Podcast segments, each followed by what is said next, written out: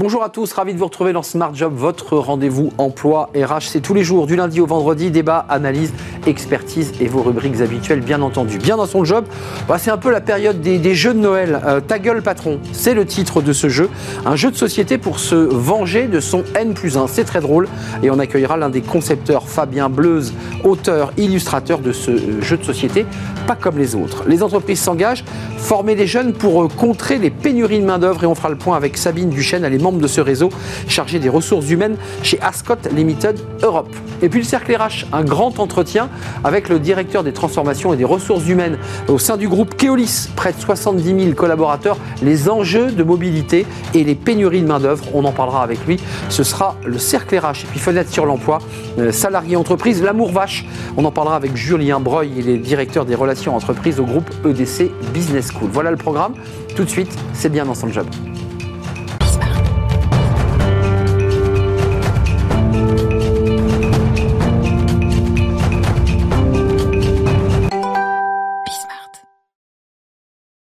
Bien dans son job. Émission de décembre euh, avec des jeux de société. Bah, vous allez me dire c'est logique parce que les vacances vont arriver et vous allez, euh, allez avoir l'occasion bah, de, jouer en famille. Bah, jouez donc avec Ta gueule patron. Oui, Ta gueule patron, je, mets des guillemets, c'est le nom du, du jeu. Et j'accueille Fabien Bleuze, auteur illustrateur de jeux de société et de celui-ci en particulier. Euh, ta gueule, comment ça s'écrit qu'on voit bien quand même T-A-2-G-L-E, ta gueule, voilà. C'est ça, ta gueule patron. Ta gueule patron, voilà. Ce qui en fait, c'est le petit frère d'un jeu qu'on a sorti il y a déjà une dizaine d'années, qui s'appelait Le Ta Gueule, tout simplement, euh, puisque c'est un jeu où on va euh, déjà se faire des amis, comme son nom l'indique. C'est clair. et euh, on va essayer de, en fait, d'avoir la meilleure répartie lors d'une discussion, que ce soit au café, etc. Alors là, vous avez ouvert votre boîte, il y a des cartes. Il y a des cartes, L'idée quand même centrale, parce qu'on voit bien que l'idée c'est de challenger, de se moquer un peu de la nouvelle langue de l'entreprise, et puis de se moquer de son N plus 1 et de tout son jargon. Exactement. C'est né comme ça Comment né autour d'un café, vous avez dit tiens, on va prolonger le jeu précédent et on va, ah. on va aller plus loin? Effectivement, alors on a. Euh, donc, simplement revenir sur. On est deux à avoir créé ce jeu. Oui, je l'ai dit, un euh, co-créateur. Co Yves Hirschfeld et l'illustrateur, c'est euh, Mathieu, Mathieu Klaus. Vous, vous êtes le concepteur Le, concepteur, voilà.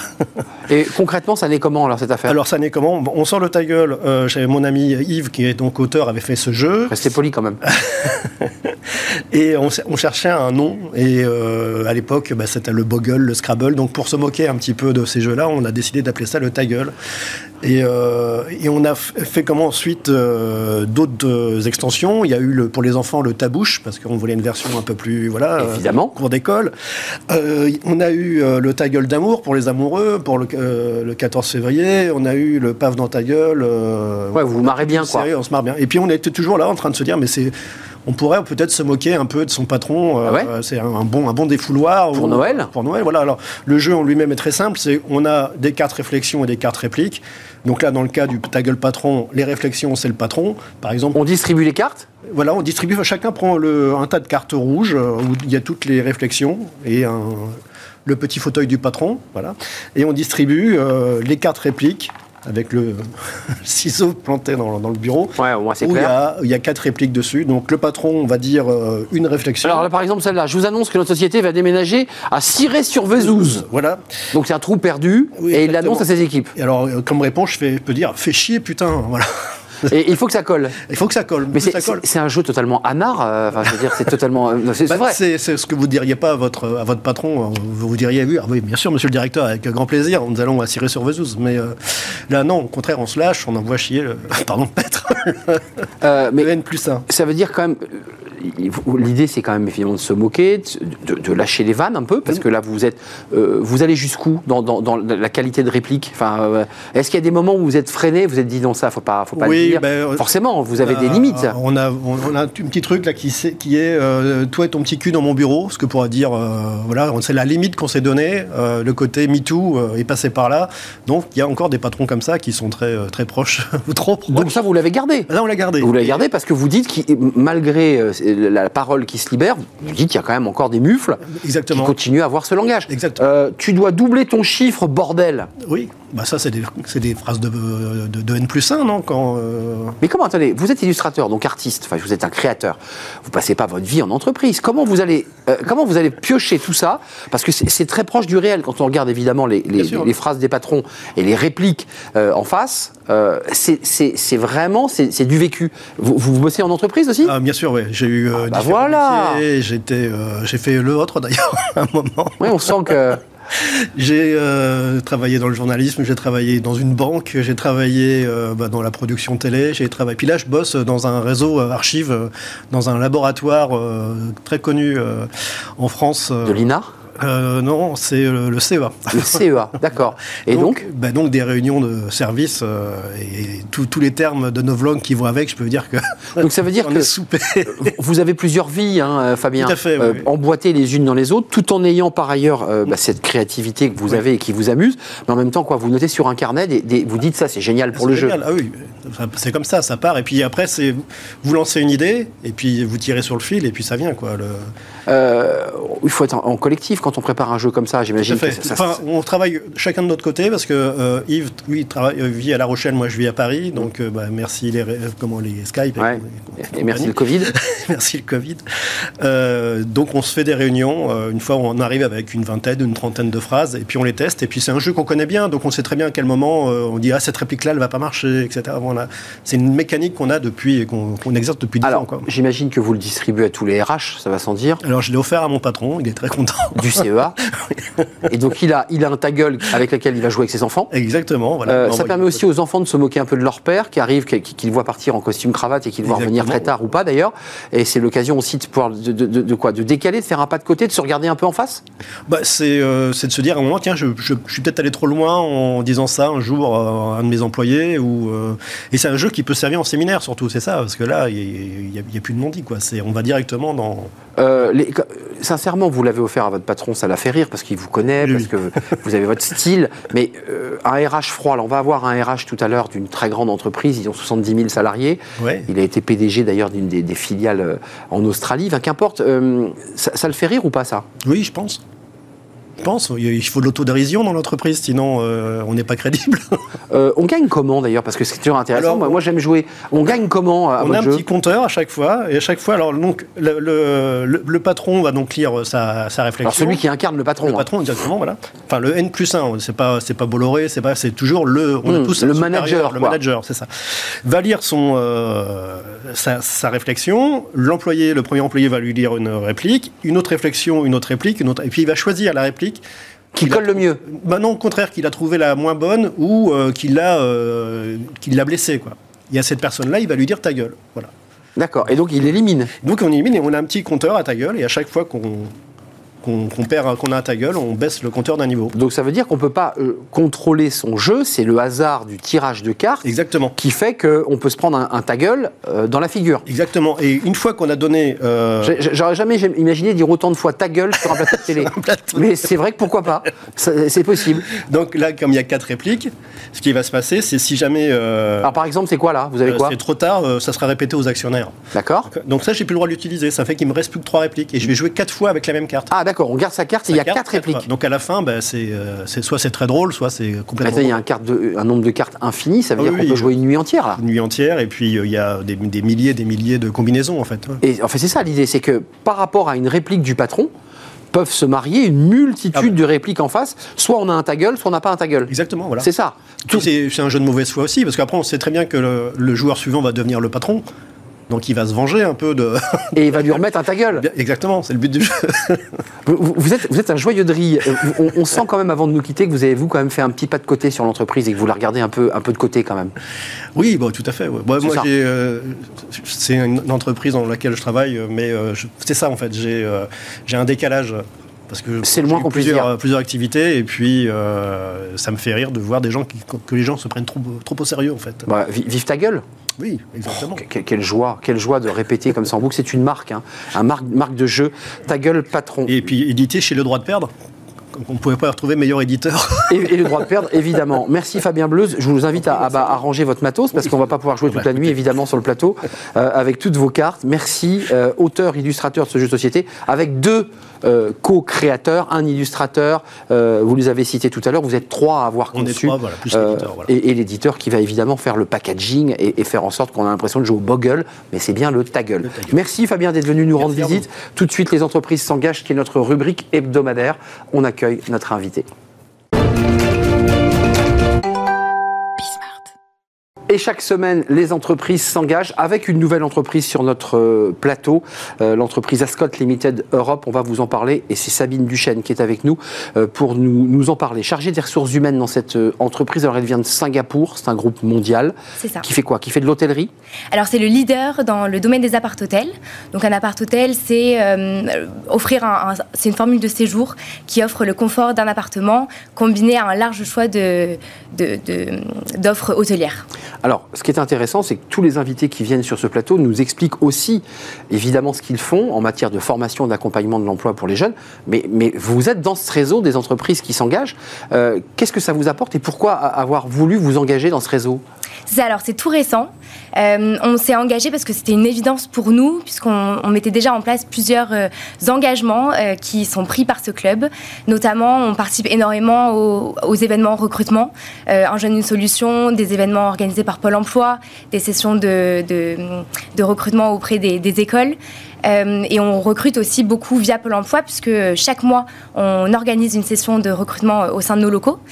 Et euh, C'est quoi C'est un speed dating C'est un job dating oui, c'est ça, job Il dating. y a un RH, il y a un représentant du, du- de, de- de l'hôtel Comment ça C'est des binômes, euh, un, un RH effectivement et un représentant de, de, l'hôtel, parfois deux représentants de deux résidences hôtelières différentes. L'idée quand même d'intégrer ce réseau, vous dites c'est une évidence parce que Mm. les outils proposés par un jeune, une solution, tout ce qui a finalement été numérisé accélère le processus. Et puis vous êtes dans un secteur, il faut quand même le dire, où, le recrutement est compliqué. C'est ça. C'est ça le, le problème. Mm. Donc euh, il faut trouver des solutions différentes, alternatives pour euh, recruter. Euh, nous faisons partie d'ailleurs d'un groupe de travail recruté autrement avec d'autres entreprises par le biais du club des entreprises s'engagent des Hauts-de-Seine. Et euh, nous avons mis en place aussi beaucoup de recrutement en apprentissage. Donc c'est un des engagements euh, de- du club, euh, recruter des, des jeunes et les faire évoluer au sein de l'hôtellerie. C'est ça votre marque employeur, parce que vous êtes venu nous parler de ça aussi. On sait que c'est un secteur difficile, parfois ce sont des métiers pénibles, difficiles, et vous dites à ces jeunes que vous rencontrez et qui Mm. viennent, qui poussent la porte de, de vos établissements, vous aurez un emploi, mais, mais surtout vous aurez une formation. C'est ça. ça qui est intéressant. Des formations, puisque c'est vraiment euh, le cœur de, de notre groupe. On, a, on est revenu au budget initial d'avant euh, crise sanitaire de 4% de la masse salariale.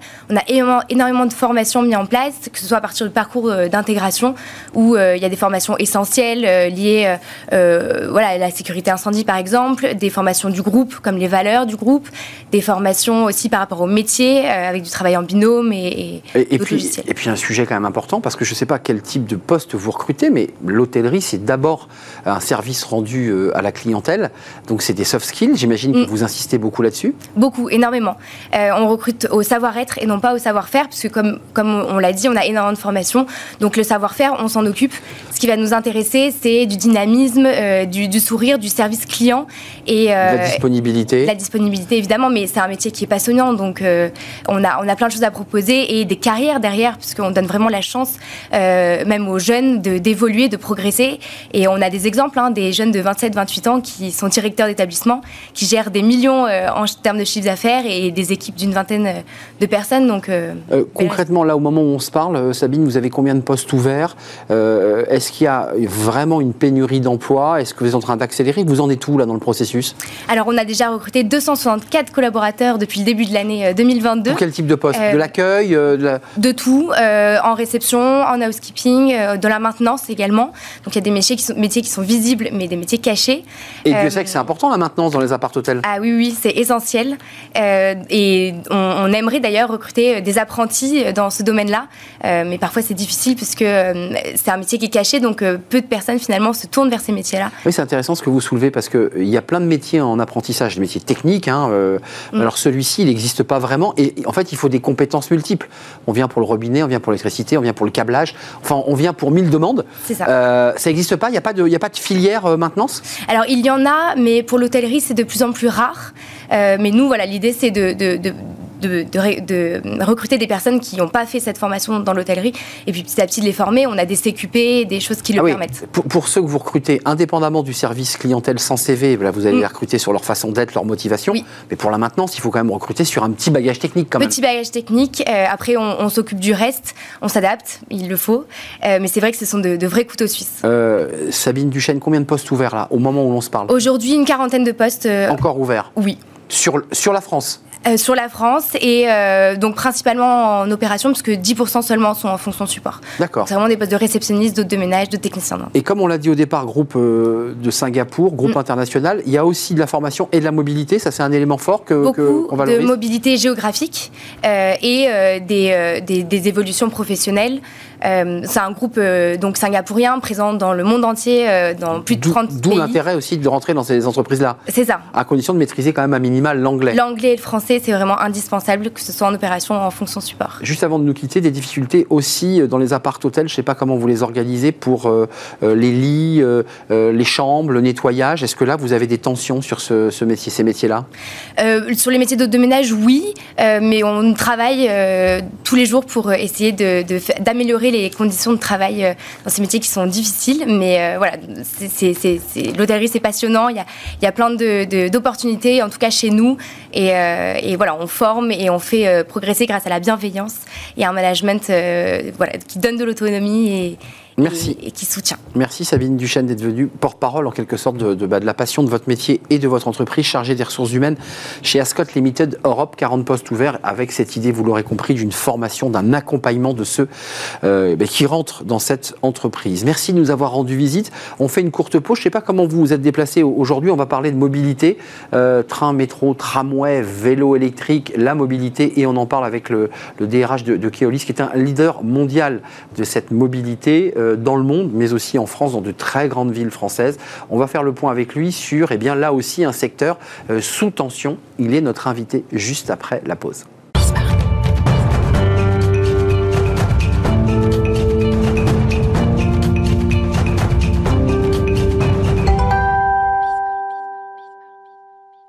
Le cercle RH, et c'est un grand entretien aujourd'hui avec le DRH de, Keolis, qui est une entreprise de transport, alors euh, multi, multi-transport. On va bien sûr revenir sur toutes ces activités, un peu moins de 70 000 collaborateurs euh, dans le monde entier, entreprise euh, franco-québécoise, majoritairement française et québécoise. Et j'accueille le DRH Clément Michel. Bonjour Clément. Bonjour. directeur des ressources humaines et de la transformation chez Keolis. D'abord, un petit mot sur votre parcours, parce que vous êtes un DRH un peu particulier parce que vous avez été le PDG de la filiale australienne, c'est-à-dire que vous avez aussi et ce n'est pas le cas de tous les DRH, c'est intéressant d'ailleurs de vous avoir sur le plateau, vous avez une vue, j'irais, très transversale du groupe.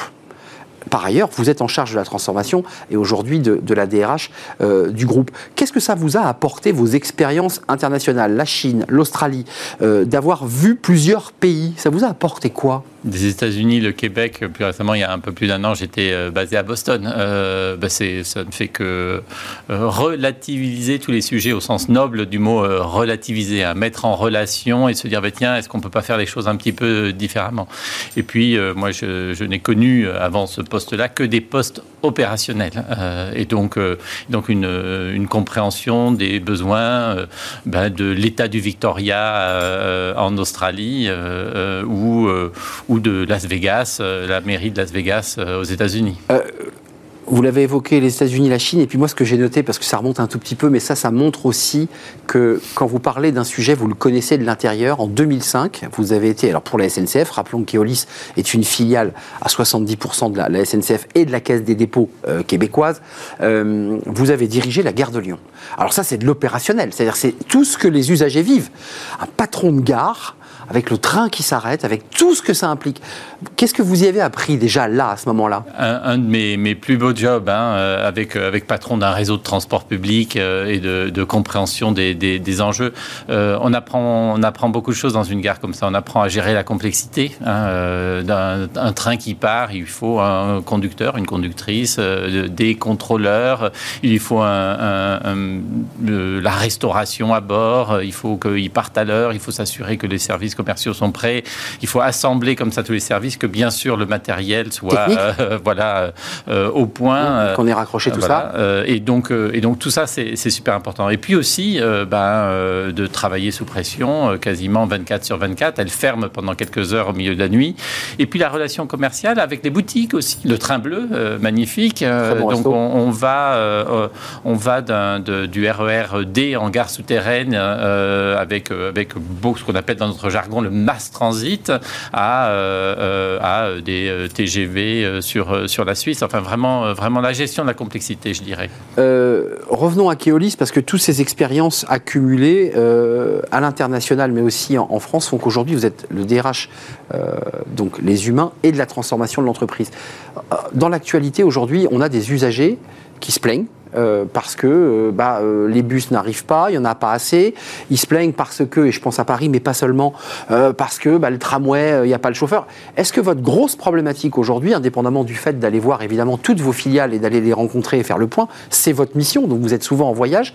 Est-ce que notre problématique, c'est pas de revaloriser des métiers qui ont été oubliés depuis 20 ans, qui pour certains sont assez mal rémunérés, peu valorisés? Est-ce que ça, c'est un enjeu fondamental? L'enjeu des talents euh, euh, c'est un enjeu majeur. Euh, et alors, juste, j'aimerais bien prendre une petite minute pour, pour raconter une histoire et, peut-être un, poil caricatural, mais de se dire que finalement, euh, qu'est-ce que c'était qu'un responsable de réseau de transport public dans une ville moyenne en France ou, hors de l'Hexagone? Et puis de se dire que maintenant, ce que c'est euh, euh, un réseau de bus diesel qui éventuellement allait d'un quartier où il y avait peu d'habitants à une usine qui avait fermé en 1965, peu de digital, du ticket carton à, la pièce. et, puis, et puis maintenant, on parle de notre contribution à la transition vers une société bas carbone et donc euh, de transition énergétique, de sobriété. On va parler de formation, de, de, services clients, d'interface. On va parler de digital. On va parler d'insertion de, tous les modes de transport, toutes les, les possibilités à, hein. être, à être mobiles. Ces bus, hein. tramway, vélo électrique, enfin, vous allez jusque là. Hein. de, un, ferry euh, à Bordeaux, euh, voilà, ou, ou, à Newcastle en, en, Australie. Donc, le funiculaire, le trolleybus, enfin tout. Voilà, donc, donc du moment qu'il ne décolle pas, ça. on peut le. On, c'est chez vous. Faire. Voilà, c'est et, que c'est euh, un moyen collectif, hein, euh, partagé de mobilité, euh, pour, avoir vraiment un impact sur, ben, sur une collectivité, sur une communauté, sur un territoire. L'enjeu, c'est l'humain. vous, utilisez même le mot talent qui est un mot qui est très utilisé sur ce plateau. Comment on redonne envie euh, à des conducteurs, à des chauffeurs de remonter euh, dans un tramway, dans un bus, dans, dans un train. Parce que la réalité, elle est là. On voit qu'aujourd'hui, le cadençage, bah, évidemment, l'espace entre deux trains, entre deux tramways, entre deux bus, bah, il s'est allongé parce que vous, vous manquez de main-d'œuvre. C'est ça la réalité. alors la, situation, euh, reparlons de relativité un petit peu, elle va être différente d'un endroit à un autre. Hein. À Paris, intramuros, on voit bien euh, euh, certaines difficultés que peuvent avoir certains de nos concurrents. dans d'autres endroits, c'est plus, c'est plus facile. mais ce sujet de, la capacité à attirer les talents, il est dans tous les pays où Kélis est présent. Personne n'y échappe. personne n'y échappe. Il n'y a aucun pays où ça ne l'est pas. Et donc on sait bien qu'il y a un sujet d'une société post-Covid et des personnes qui se posent des questions, mais il y a aussi, euh, il faut se le dire, les transporteurs, les euh, opérateurs de transport public, de mobilité collective, euh, doivent collectivement se, donner le challenge de redonner du sens. Donc se remettre un peu en question. Voilà, on est vraiment là, au, cœur des enjeux du 21e siècle. Je parlais de transition carbone, je peux parler d'insertion, je peux parler de fracture sociale. Et donc, comment est-ce que la mobilité recrée du lien, redonne des opportunités à des gens qui sont éloignés de l'emploi? Et donc, nous, on a un, un rôle énorme à jouer là-dessus. Donc il y a la marque employeur, il y a la manière de revaloriser un, métier. Vous êtes en charge de la transformation. En préparant l'émission, je, me mettais à rêver et je me projetais en 2040. Tiens. Et je me disais, mais si on a un problème d'humain, non mais on le fait souvent parce que euh, les grandes surfaces ont réfléchi aux caisses automatiques. elles se sont dit, après tout, pour donner et, permettre à des femmes de pouvoir trouver leur place dans une structure agroalimentaire, on va, on va les faire quitter euh, les caisses pour leur proposer autre chose.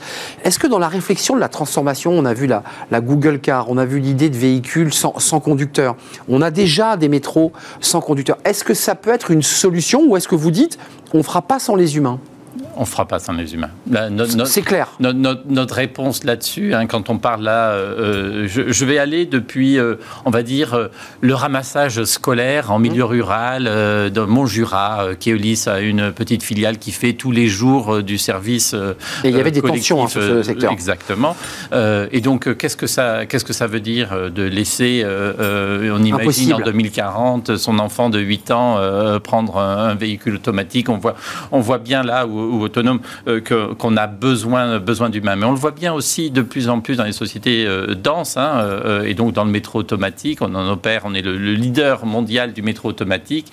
Et il y a du monde en station, il y a du monde pour de la réassurance, pour de la sécurité, de la sûreté. et par exemple, on a du monde dans chacune des rames du métro automatique de Londres hein, actuellement. Un, un, mot sur les salaires, parce que vous nous dites l'humain, on fera pas sans, et vous citiez le Jura, évidemment, on imagine bien avec ces routes sinueuses. Euh, les NAO, euh, là, ça impacte directement vos équipes, parce que vous n'êtes pas évidemment au frontal avec tous les 68 000 salariés. Euh, vous allez aller jusqu'où euh, La réflexion de l'augmentation des salaires, c'est souvent euh, des choix compliqués pour l'entreprise de transport, parce que ce qu'on donne en salaire et qui augmente, on, ne met plus forcément dans, l'investissement. Alors, le, sujet là, maintenant, hein, sur, sur les enjeux, on va dire, de début 2023, fin 2022, sont, sont là. Et donc, effectivement, au cas par cas, en fonction des bassins d'emploi, on est en train de vraiment regarder ce qu'il est utile, faisable et, important de, de, faire en négociation avec les organisations. Là, vous êtes dedans, là. Non, mais je ne cherche pas à vous tirer les verres du nez pour savoir jusqu'où vous irez, mais il me semble assez évident que, que vous n'atteindrez pas en augmentation le montant de l'inflation. Enfin, c'est pas possible. Ça, nous semble compliqué, bah bien sûr, euh, mais, mais ensuite, euh, on regarde ce qu'on est capable de faire. Vous, vous parliez tout à l'heure, je, je, tiens à, parler de ça, de, de, l'attraction et de, la rétention des talents au sein de, l'organisation. La question de la qualité de vie au travail, elle est centrale aussi et, et elle n'est pas séparée des sujets des rémunérations. Et donc maintenant, quelles expérimentations on peut mettre en œuvre. La semaine de 4 jours, on l'a mis en place sur Keolis Littoral, par exemple, dans, du côté de, Rochefort, euh, en se disant, mais tiens, et, on voit vraiment un intérêt. Euh, quel type de, roulement Comment est-ce qu'on peut assurer que les uns et les autres puissions avoir... Comment on fait d'ailleurs pour le vendredi, par exemple? Il y a une deuxième équipe de, ben, roulement? Bien sûr, on fait un roulement avec, euh, avec... Alors parfois, ça peut, dans certains endroits, on va avoir certaines personnes à 4 jours et d'autres qui ne se retrouvent pas là-dedans et qui vont être plutôt à 5 jours. Et d'autres, ben, c'est un, un, roulement comme ça. C'est peu connu quand même, hein, mais dans le secteur des transports publics, on peut avoir ces week-ends off, hein, euh, euh, puisque, puisque en général, dans la plupart de nos services, on a moins de services le week-end qu'on en a pendant le, la semaine, et donc on a plus de chances d'être en repos le samedi et le dimanche. Euh, quand même, précisons que Keolis, juste dans l'environnement de votre entreprise, c'est pas une entreprise qui, est, qui vole que de ses propres ailes, parce que vous êtes en négociation permanente avec des collectivités, avec des communes, avec des régions. Vous parliez de l'Australie. Euh, c'est de la négo et des États. Euh, ça veut dire qu'en face, vous avez une collectivité, donc euh, de l'argent public. Euh, vous évoquiez tout à l'heure l'écologie et la transformation du bus diesel vers des, bus électriques, pour certains hydrogène, j'imagine que vous êtes dessus. Mhm. Tout ça, c'est de l'investissement. comment ça se passe là? Comment c'est Keolis qui investit et qui dit moi je vous mets le matériel, ou est-ce que c'est la collectivité qui vous dit on vous met les outils appropriés? Tous les modèles du partenariat bah entre un opérateur public et puis un opérateur privé euh, euh, existent. Hein. On va dire que le modèle classique de ce qu'on appelle dans notre jargon la délégation de services mmh. publics à la française, la plupart des investissements sont portés par les collectivités territoriales. Donc les bus électriques ou hydrogène, c'est la collectivité Dans le cadre de, transport urbain. Maintenant, dans, le, dans euh, l'écart dont je parlais tout à mmh. l'heure, en France, alors c'est plutôt porté par, par l'opérateur de transport. Et donc Eulis a une volonté très très forte d'investir justement dans ses propres moyens pour la transition énergétique. Compliqué quand même. Mais à noter que euh, pour les autres cas, hein, quand nous ne portons pas, nous considérons qu'on a une vraie force à apporter des conseils, hein, de l'expertise, du conseil, de l'accompagnement des pouvoirs publics. Et donc on a créé un centre d'excellence transition énergétique. Il est basé à Paris et à Lyon. Et puis on a ouvert un campus maintenant euh, euh, en Australie, à Sydney, un autre aux États-Unis, un autre à Stockholm, pour justement, puisqu'on est un des premiers opérateurs de flotte électrique au monde, par exemple, de de, ça, on l'entend trop peu, ça. oui, c'est intéressant. Euh, inversement, vous qui avez longtemps vécu en Australie, parce que vous n'étiez pas RH là-bas, hein, vous étiez le PDG. hein. J'étais le patron du réseau de Melbourne. Euh, voilà, donc vous pilotiez euh, vos équipes. on nous regarde comment, nous les Français, d'Australie qui viennent implanter du transport Parce qu'on se dit, après tout, les Australiens, ils font eux aussi du transport, ils ont des voitures, ils en fabriquent. Enfin, comment on les regarde Plus, plus. plus. J'ai vécu d'ailleurs, c'est intéressant, la fin, du... de la fin de la construction et de l'usine Toyota de Melbourne à l'époque. Et d'ailleurs, on a repris du personnel à, l'époque de, de l'automobile dans nos métiers de maintenance, par exemple, mais aussi de la conduite, de l'accueil. Donc c'était la fin Vraiment la fin de l'industrie automobile en tant que telle euh, euh, en Australie. J'ai peut-être mal posé ma question, mais on voit bien qu'évidemment, en fonction des partenariats que vous nouez avec des États, des régions, des collectivités, les négos ne sont pas les mêmes, mais le virage écologique de la transformation, il est là. Il est partout. Euh, il est là. Il est partout. moi, j'ai vécu les années Trump aux États-Unis, et même pendant ces années-là, il y avait une, forte poussée. Maintenant, avec Pete Buttigieg, ministre fédéral du, du transport dans l'administration Biden, on voit bien les, les, gros investissements qui se font sur euh, la mobilité partagée, la mobilité euh, euh, décarbonée de plus en plus.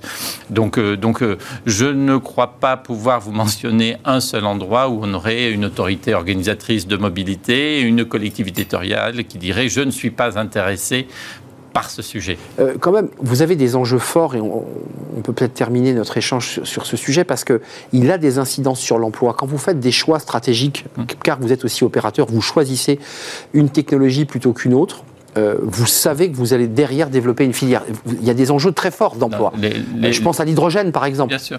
Euh, électricité, hydrogène, on voit bien, mais même en interne, hein, la transformation, elle est énorme. Et donc, on a développé des nouveaux programmes pour un, manager de réseau, hein, un, patron, une patronne de réseau, mm. de dire, bah, tiens, comment est-ce que j'accompagne mon collectif de travail, les mainteneurs, les conducteurs, les conductrices, l'ingénierie. En fait, un réseau électrique est un réseau très, très encore plus hydrogène, très très différent d'un réseau diesel. Il y a besoin d'infrastructures et donc il faut le penser presque comme un réseau de tramway. Euh, donc, euh, donc ça, cette, cette transformation-là, l'Institut qui est... On est dedans ou pas là? Ah, mais On est complètement dedans et on l'a lancé il y, a, il y, a, quelques années dedans. Euh, mais, mais on a fait plus de 5000 formations là sur 2022 aux managers de terrain sur les sujets de transition énergétique pour qu'ils puissent vraiment avoir un bon dialogue avec les collectivités territoriales. Et donc être apporter aussi une contribution technique une valeur ajoutée. Si j'ai bien lu, les bus, les semi les poids lourds, tout ce qui est lourd, c'est pas l'électrique qui prime. Visiblement, la filière euh, vertueuse, ça serait l'hydrogène. Est-ce que vous le confirmez? Est-ce que vous dites c'est plutôt là-dessus que l'on part? Ça va vraiment dépendre des usages. C'est ça que je trouve fascinant et qui rend euh, la réponse un peu plus complexe. Hein. Euh, on va avoir, on a été sur le, premier réseau de bus à haut niveau de service, la première ligne à hydrogène a été, a été lancée en France, à Pau, avec l'assistance technique de Keolis. On va avoir le plus grand réseau de bus à hydrogène français euh, à Dijon euh, une fois qu'on aura mis en œuvre cette transition énergétique. parce qu'il faut quand même là. pouvoir faire, euh, faire le plein. Bien sûr, et, vous parliez là de, de, partenariat, c'est sous l'égide de la métropole de, de, Dijon et de son président-maire, vraiment de travailler sur, sur ces sujets-là en entier, hein, depuis la production jusqu'à la réalisation. Donc Et ça questionne mais tous les métiers sur toute la chaîne de valeur. C'est pour ça que vous avez un enjeu fort quand vous faites un choix et que Keoli choisit une technologie plus qu'une autre. Alors vous dites, nous on fait un mix, visiblement vous faites un, mix de, choix euh, techniques. Euh, avant de nous quitter, quand même, c'est une question un peu rituelle. Euh, la journée d'un DRH en charge des transformations, parce que là il est très tôt le matin et vous nous faites le plaisir d'être avec nous. C'est quoi une journée d'un mois de décembre d'un DRH Ça se compose comment une journée de DRH qui, qui préside à 60, près de 10 000 salariés? Alors, la, la transfo chez Keolis, c'est la sécurité, le développement durable, le projet d'entreprise et les RH. Euh, alors, je peux vous dire, très très tôt ce matin, j'ai commencé avec le patron de nos opérations, Julien Dehornois, en Australie, euh, à parler euh, de justement transition énergétique localement et de sécurité. on a vraiment vraiment. Sécurité, c'est quoi? C'est la sécurité des usagers ou c'est la sécurité du, de l'équipement? Les deux. Les deux. les deux. Des usagers, des équipements, de, de, de, nos personnels, bien sûr. Euh, on, a, on a parlé euh, différenciation avec euh, la directrice Antonia du, développement durable et la directrice marketing de, ouais. C'est vos sujets en fait, c'est ça. On est vraiment, vraiment au cœur. Et puis bien sûr, on, est en préparation demain de notre comité de groupe européen. donc voilà, quel sujet on va aborder. Et d'ailleurs, à l'ordre du jour, la responsabilité sociale de l'entreprise et les ajustements de notre stratégie à co-construire avec nos partenaires. Il y a un enjeu fort. Les opérateurs de mobilité, vous en faites partie, leader mondial, ont un rôle essentiel à jouer pour basculer. On est d'accord? Vous en êtes où là sur une graduation de 1 à 10 Vous dites, euh, on, est à 4, on est à 3 et il nous reste encore un peu de route, c'est le dire euh, Globalement, hein, si on se redit les grands chiffres, hein, la mobilité, c'est 30% des émissions de gaz à effet de serre. Euh, donc nous, on, est, on fait partie ben, et des problèmes et surtout maintenant des solutions. Et donc comment est-ce qu'on construit une proposition qui vraiment décarbone toute la mobilité? Et pour ça, eh ben, on doit faire transformer les territoires en faisant ben, du transfert modal, que chacune des personnes qui est en autosolisme vienne à bord de la mobilité partagée. Clément Michel, vous êtes un diplomate parce que vous êtes face aussi à des hommes et des femmes politiques qui, voilà, parfois ne sont pas au même niveau que les grandes entreprises en, termes de maturité énergétique. Non, vous le confirmez ça C'est compliqué je, vais vous dire euh, quelque chose et qui a été euh, euh, une, une, très très bonne surprise en revenant en France après 13 ans hors de, de, de l'Hexagone. La maturité des hommes et des femmes politiques français sur ce sujet-là est quand même un cran au-dessus de ce que j'ai pu observer euh, dans d'autres pays où j'ai travaillé. Et ça, Alors effectivement, là, on peut avoir d'autres euh, perceptions les uns et les autres, mais quand même euh, une, une, une, hmm. vraie... Et ça, c'est votre expérience, j'allais dire, de globe-trotteur personnel à travers vos expériences mondiales. Merci d'avoir fait un détour par le plateau de Smart Jobs. C'est un vrai plaisir de vous accueillir. Vous êtes un homme très occupé.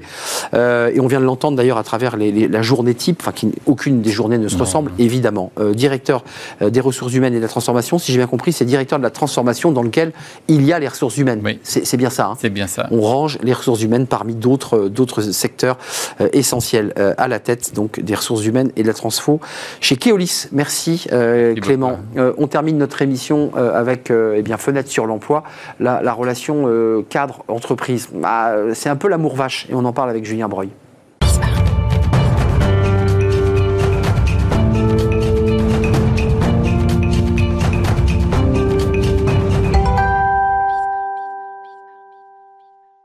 Fenêtre sur l'emploi, on parle des relations salariés-entreprises, l'amour vache, euh, et, c'est un titre hein, qui a été conçu par Julien Breuil.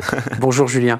Euh, Bonjour. Directeur des relations entreprises, groupe EDC Business School. Alors, euh, vous mixez plusieurs études qui, viennent se superposer, et, en calque, on voit des grandes tendances, une étude IFOP, une étude Opinionway et une étude APEC.